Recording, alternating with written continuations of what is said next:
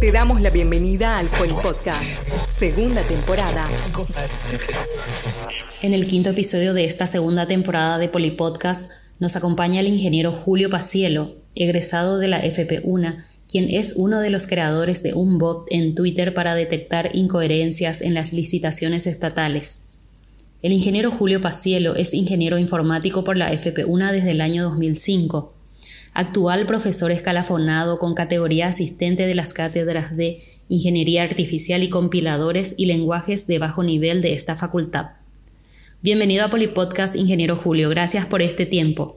Hola, ¿qué tal Ana? ¿Cómo están? Y a la audiencia también, muchísimas gracias por, la invitación y bueno, espero poder compartir un poco de conocimiento con ustedes que, que sea de utilidad. ¿Podrías presentarte y contarnos brevemente sobre tu experiencia laboral, Julio? Sí, por supuesto, claro que sí, como, como ya hiciste una breve introducción, así mismo como decís, yo soy un egresado también de la, de la Poli, fui parte de la primera camada de, de, ingeniería informática y bueno, como ustedes sabrán, acá nuestro rubro está bastante en auge hoy en día, otra vez con la pandemia también, así que yo vengo trabajando desde ese año justamente, del año de egreso 2005 en adelante, y, bueno, hice muchas pasadas por varios lugares, ¿verdad? Arranqué primero con, con trabajando con un, con un querido profesor nuestro que seguramente habrá sido también profesor de algunos de los egresados estudiantes, Benjamín Marán, en su consultora. En su consultora hicimos muchos trabajos para, para las Naciones Unidas, siempre desarrollo de software, fue mucho, mucho trabajo de, de developer, digamos. Y, y, bueno, después fuimos cambiando, trabajé un tiempo también a, a través de la consultora de Benjamín con eh, ayudando a la caja eh, a la caja de jubilaciones de Itaipú. Ahí hicimos unos sistemas de análisis de inversiones. Desde ahí empecé ya más o menos a palpar eh, y entrar en contacto con lo que es la aplicación de la inteligencia artificial y machine learning a problemas reales. Entonces, bueno, con eso eh, fuimos progresando hasta que eh, llegamos más o menos allá por el año 2014. Participé como consultor de, gobierno electrónico de un proyecto muy importante de cooperación de la USAID, que sería la ayuda internacional de Estados Unidos a los gobiernos. Y ahí pudimos desarrollar un montón de productos. Muchos de ellos son productos gubernamentales. Eh, aportamos, por ejemplo, a lo que es mejorar los sistemas de tecnología informáticos de de la Dirección de Contrataciones Públicas, del Ministerio de Salud, del Ministerio de Educación, de un montón de lugares, Secretaría de Función Pública, etcétera. Muchos trabajos, por ejemplo, esos portales de datos abiertos, todos esos portales también participé en su diseño, en su concepción y en su construcción, pero ya más con un, con un rol de, de, gerencia de proyectos, digamos, ¿no? ya no de, de, developer. Y, y bueno, entonces así es como que este tema que nos trae hoy en día, que es el tema del bot de Twitter, con esa experiencia de haber cooperado con la Dirección Nacional de Contrataciones Públicas, nos, nos eh, quedamos bastante metidos en el tema del análisis de datos de compras públicas. ¿sí? Y de ahí es que va a surgir, digamos, va surgiendo este tema, esta idea de este proyecto. Entonces, eh, por ahí va la mano, ¿sí? una pasada rápida un poco al, a la experiencia laboral. Un detalle también, tuve la suerte de, de por un proyecto fui fui convocado a trabajar a Seúl, estuve, estuve tres meses también trabajando en, en Seúl por, por, desarrollo de software, en ese interín de todo lo que le estuve diciendo, previo a la USA y posterior a la, a la consultora de Benjamin. Y fue una experiencia muy linda también y algo que quiero recalcar ahí es que realmente la capacidad y, de, formación, y la formación que estamos sacando en nuestra casa de estudio es bastante eh, importante, interesante. Nosotros, digamos, fui con un, con un colega más mío y quedamos bastante bien parados también en cuanto a la calidad del trabajo, los conocimientos y demás. Así que invito a que, a que sigamos formándonos y, y, que sí, que realmente está dando frutos esto. Para empezar, y teniendo en cuenta que tenemos un público muy variado, primero queremos saber qué es un bot. Excelente pregunta, sí, da gusto. Da gusto empezar con lo conceptual, justamente. Bueno, un bot es una abreviatura de robot, ¿sí? Y un bot representa a, básicamente un sistema automatizado que de alguna manera resuelve alguna problemática, ¿sí? Por, en este sentido, dependiendo de lo que uno quiera hacer, por ejemplo, hay bots, hay bots que, que normalmente pueden ya mezclar hardware y software, ¿verdad? Que sería que sea algo, un componente hardware que es comandado por un software, como por ejemplo un auto, un auto eh, autónomo, ¿verdad? Eh, autoconducido. ¿sí? Eso es un ejemplo de un bot que de alguna manera está pilotando un, un, auto, automóvil.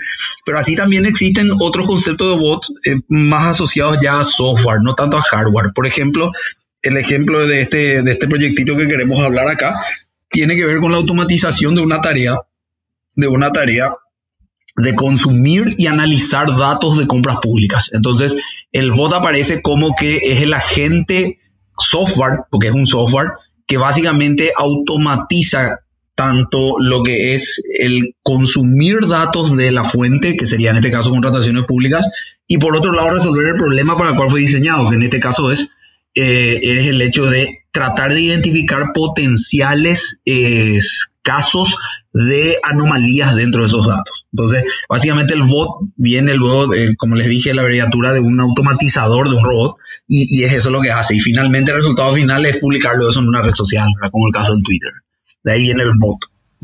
¿Y podrías ampliar un poco más cómo surgió la idea para crear este bot? Sí, totalmente. Eh, como te dije, esto ya viene desde nuestro trabajo con, con la cooperación de Estados Unidos en donde nos tocó trabajar mucho con la, con la Dirección de Contrataciones Públicas y ahí nos dimos cuenta de algo muy interesante. La, la idea realmente surge al poder identificar los problemas que la institución eh, se plantea y los problemas que, que tiene en el día a día.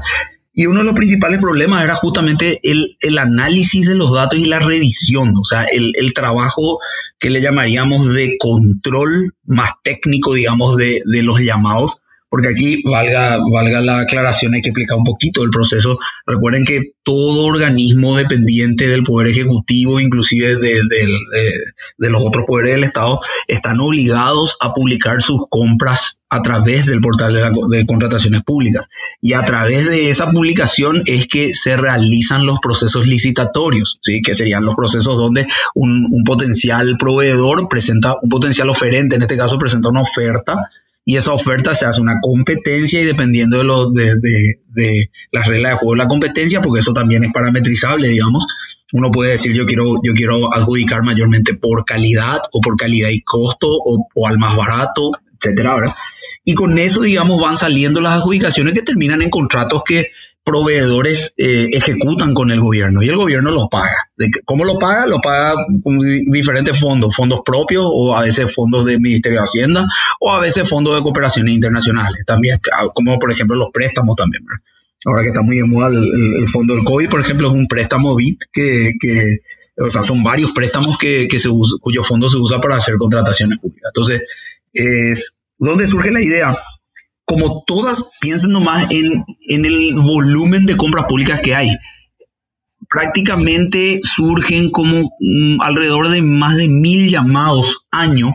¿sí? Estamos hablando de que en 10 años puede estar teniendo ya como 10 mil llamados y dentro de todo Paraguay es chico, pero con esa capacidad, fíjate que si vos tenés mil, eh, y tenés un funcionario, digamos, ese funcionario tiene que estar controlando prácticamente tres llamados por día, incluyendo sábado y domingo, para poder dar abasto al control total de los llamados. Y acá viene la mala suerte. La mala suerte, en realidad, cómo funciona realmente el gobierno es no, no es tan simétrico, o sea, no es que en todos los días hay, hay la misma cantidad de llamados, no es tan uniforme, es bastante asimétrico. Por ejemplo, hay meses críticos como diciembre o noviembre, donde la carga laboral es enorme porque la ejecución presupuestaria, quieren ejecutar su presupuesto los, los, ministerios y entonces hacen llamados, hacen llamados. ¿Y eso qué quiere decir? Que esos mil realmente no están uniformemente distribuidos a lo largo del año, sino que hay picos y en estos picos se siente aún más la falta de capacidad de control. Y la falta de capacidad no es por desconocimiento, es meramente por falta de, de, capacidad humana, recursos humanos. ¿sí? Y entonces ahí surgió la idea. Surgió la idea de por qué no le ayudamos a implementar una suerte de filtro inteligente. ¿sí? Piensen en un filtro inteligente, donde de estos mil yo te pueda decir, no, mira, de estos mil le hacemos una lista corta, te conviene mirar estos 100, porque estos 100 son los que están de alguna manera disparando una alerta de que se diferencian de lo que normalmente se suele observar. Sí, entonces con ese, con ese espíritu surgió esta idea del bot y, también con el hecho de no solo que sirva como herramienta para la, propia dirección de contrataciones públicas, al ser un bot y estar en Twitter, podemos también inclusive, ¿por qué no?, pensar en ampliar el control y hablar de algo que se llama control ciudadano. El control ciudadano ya es yo me involucro, Julio Pacielo, porque quiero controlar los fondos y el uso de recursos del gobierno. Me involucro en la tarea y yo mismo tomo acción. Tomo acción de análisis. Por ejemplo, en base a los resultados que me da este bot, yo pudiera estar empezando alguna investigación personal que deriva después en una denuncia o en alguna, o en alguna investigación eh, eh, de, la dirección de contrataciones. Entonces, así surgió la idea. Como una cooperación a la dirección que está con poca gente y tiene mucho trabajo de control. Traduciendo un poquitito la parte técnica, ¿podrías explicar cómo funciona? Bueno, ahí eh, les comento que es, aquellos que, puedan de por ahí seguirme en Twitter. Twitter yo tengo un tweet fijado, mi, mi, mi Twitter es eh, Julio Pacielo, así como suena todo junto, arroba Julio Pacielo. Entonces, hay un tweet fijado que explica detalladamente, inclusive la parte técnica de cómo está implementado este bot. Entonces, ahora yo les hago un resumen rápido de, lo principal. Básicamente, este bot implementa, en, palabras más sencillas de, entender, implementa un modelo estadístico, ¿sí? Un modelo estadístico que aprende en base a datos históricos, es decir, yo le doy historia de llamados públicos que se han adjudicado, que terminaron en contratos, etcétera. Y con ese historial de compras públicas que tiene el modelo aprende y ajusta sus parámetros estadísticos de tal manera aprender lo que nosotros le llamamos el comportamiento normal de los datos. Lógicamente han de haber miles de dudas ahí, ¿verdad? Porque el comportamiento normal, ¿será que hay uno solo? Pueden haber varios, etcétera. Y lo normal es que hayan varios comportamientos normales porque las reglas de juego pueden ser distintas dependiendo de lo que yo quiero comprar o inclusive dependiendo de, de los montos que están en juego en esa potencial, en ese potencial eh, llamado público. Entonces, ¿qué quiere decir eso? Que las compras chicas tienen ciertas reglas de juego, las compras medianas tienen otras y las compras más grandes ya tienen otras. Entonces, este modelo básicamente, porque se basa luego en el hecho de como, como, en un ensamblado de varios modelos en uno, es como que justamente va, va, va, encontrando eso, va encontrando, bueno, eh, es normal que los chicos funcionen de esta manera, los medianos de esta forma y los un poquito más grandes de esta otra. Con ese modelo entrenado que ya sabe encontrar lo normal, entonces, ¿qué le pasamos? Le pasamos un nuevo llamado, suponete que el día de mañana se publica un llamado, tomamos los datos de ese llamado que están públicos en, el portal de, la NSP, contrataciones públicas, le pasas al modelo y el modelo es capaz, haciendo una, por similaridad estadística, sin una similaridad, capaz de decirnos si el elemento es, es parecido o no al comportamiento normal observado. Entonces, ¿qué hacemos con eso? Si el, si el, comportamiento no es similar, si se aleja de lo normal, recibe una suerte de score, por llamarlo así, score de, de, riesgo. ¿sí? Entonces, hasta el momento pusimos solamente dos niveles de riesgo, alto y bajo, ¿sí? Y, y todos los que no son y los normales, digamos. Entonces, se le pasa un nuevo, hay un nuevo llamado, se le pasa al modelo que ya está entrenado ¿sí? Y el modelo entrenado te dice, no, esto es normal. Y bueno, todo lo que es normal no lo publicamos en Twitter. Y lo que, es, lo que es bajo o medio, eh, perdón, bajo o alto en cuanto a riesgo, ya va publicado a Twitter. Va publicado a Twitter y ahí en la publicación del, tweet, del en la publicación en Twitter hacemos como que un hilo, creamos un hilo que tenga, que tenga tres conversaciones, tres, tres respuestas donde está el tweet principal, que muestra, por ejemplo, el título del llamado, el código identificador, hay un numerito de identificador llamado que es súper útil para encontrar ese llamado en, la DNSP. Y los siguientes tweets le vamos poniendo la explicación. Esto tiene una clasificación de riesgo alta porque, porque en estas variables, y se explica otra vez, por ejemplo, el monto es bastante superior a tanto, el plazo que están dando para consultas es menor a tanto, el plazo que se tiene para presentar una oferta es más chico que tanto, ¿sí? Y así se va explicando por qué se justifica, digamos, ese riesgo alto. Así más o menos funcionaría para hacerlo a corta y rápida. Se conecta al Twitter, primero, como te dije, toma datos, le pasa al modelo, el modelo le da un score. Una vez que aquellos que cumplan la regla de publicación, los, bajos y altos, se conecta a Twitter y manda el tweet. Así funciona. Tienen que seguirle a la cuenta, tienen que seguirle a la cuenta que se llama eh, arroba control cívico y esa es la cuenta. Si todo junto arroba control cívico PI. ¿Qué institución auspició la creación de este bot? Eso está muy bueno también. te comento que esto fue una cooperación, una, una ONG internacional fue la que dio los fondos para el desarrollo, porque ustedes saben que esto se construye con horas hombre que necesita es, es, trabajo de desarrolladores. Entonces, eh, el, digamos que todo eso se pudo pagar a través de la organización ILDA. ILDA significa eh, Iniciativa Latinoamericana por los Datos Abiertos. Entonces, fue ILDA que tiene sede en Uruguay es su sede oficial, la que, la que financió este, este proyecto a través de una ventanilla, sacó como que una ventanilla de postulación de proyectos que se llamaba Empatía, donde Empatía, la última IA, venía de inteligencia artificial. Y justamente el objetivo de la ventanilla era, era promover proyectos que puedan aplicar inteligencia artificial a, a lo que sería el control ciudadano, el monitoreo y la transparencia gubernamental. Entonces aplicó, digamos, vino como anillo al dedo ahí nuestro proyecto porque tiene, tiene un poco de todo. Tiene inteligencia artificial porque estos modelos estadísticos son modelos de machine learning. Eh, tiene, por otro lado, componente gubernamental porque estamos usando datos de gobierno y tiene un fuerte componente de control ciudadano porque justamente es el, es el corazón, la, la base de, este, de esta idea.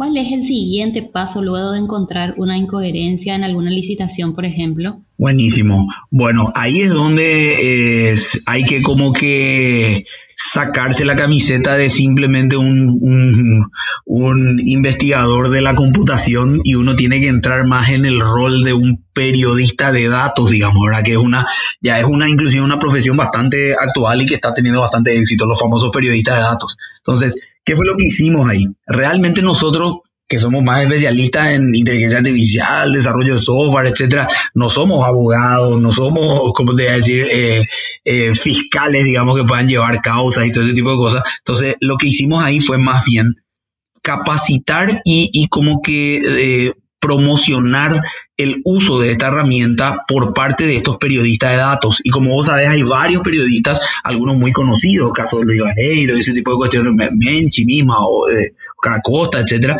que, en realidad están en el día a día del control del gobierno. Entonces, esta es una herramienta para ellos. Lo que nosotros hicimos ahí fue más bien disponibilizarle la herramienta que está para todo público, enseñarles a interpretar, a cómo entender y usar eso para que ellos sí puedan procesar y pasar al siguiente paso, que es la pregunta.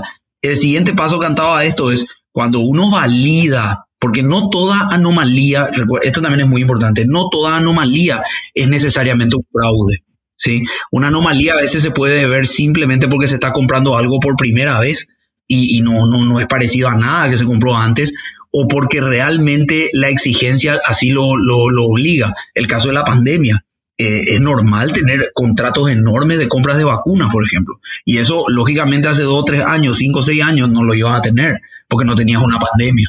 Entonces, el primer paso es, es verificar la validez de la anomalía en el sentido de si la anomalía es ocasionada porque realmente está ocurriendo algo excepcional, pero es correcto, está dentro de la regla de juego, o porque está ocurriendo algo excepcional que escapa de la regla de juego. Entonces, ese, ese filtro ya es, ya es más humano. ¿En qué sentido? Que ese filtro, el humano tiene que entrar, interpretar ya la, la anomalía que está lanzando el sistema, el bot, y a partir de ahí, en el caso de que sea lo segundo, de que haya algo que se desvía de la regla de juego correcta, eso puede ser denunciable. Y los canales de denuncia son, eh, la NFP tiene un sistema de denuncias que hasta permite anonimato, uno puede hacer una denuncia por ahí. Las denuncias también se pueden hacer a través del portal de la Secretaría Nacional Anticorrupción, que también tiene un portal de denuncias, ahí también se puede denunciar, o simplemente se puede accionar a través de una denuncia periodística. ¿sí? Lo que suele salir, ¿verdad? Una noticia en ABC en última hora que, que ya ataca algún tipo de llamado dudoso, ¿verdad? Como estos de Eurotech y ese tipo de cosas que tuvimos en el, el año pasado. ¿Algo que quieras agregar o dejar como mensaje a los estudiantes y egresados que escuchan Polipodcast? Eh, bueno, básicamente incitarles e invitarles a que, a que continúen formándose en, esta, como les dije, eh, a mis más de 15 años ya de experiencia en el mercado, realmente estoy viendo como que un, auge de la necesidad de, profesionales vinculados a la tecnología. Así que... Pues, felicitarles por la, por la buena quizás decisión de tomar de, de, seguir este tipo de carreras tecnológicas y por otro lado incitarles a que sigan capacitándose, formándose y les dejaría como, como, como potenciales líneas de, formación, eh, líneas que ya están más orientadas a lo, que se viene, al futuro, digamos, de lo que, de lo que se viene. Eh, este tema análisis de datos, ¿sí? meterse un poco en lo, que se, en lo que se le viene llamando data science y en el data science aquellos que puedan llegar inclusive a introducir técnicas de machine learning. Eso, eso está entrando ahora en auge en algunos países de primer mundo, ya está en auge y acá en Paraguay es como que cada día las empresas, tanto privadas y públicas, están requiriendo de este tipo de trabajo. Así que eh, es una muy buena área. La, gestión de conocimiento en general, knowledge management, se suele llamar a esto, y específicamente ahí lo que es análisis de datos e inteligencia artificial. Realmente un área muy interesante invitaría a que puedan seguir estudiando en eso, formándose y, y de seguro van a tener mucho trabajo, tanto local como internacionalmente. Hoy en día con la pandemia ya ya no tenemos eh, barreras físicas, ¿sí? ya lo hacemos virtual, así que se ampliaron las posibilidades. Sería eso. Ingeniero Julio, fue muy satisfactorio conversar contigo en este episodio. En nombre del equipo Polipodcast reitero el agradecimiento por este tiempo. Por favor, a ustedes y que gracias por el espacio y espero que, sea inspiración y sirva para, para las demás personas que, que vayan por este camino. Polipodcast, segunda temporada.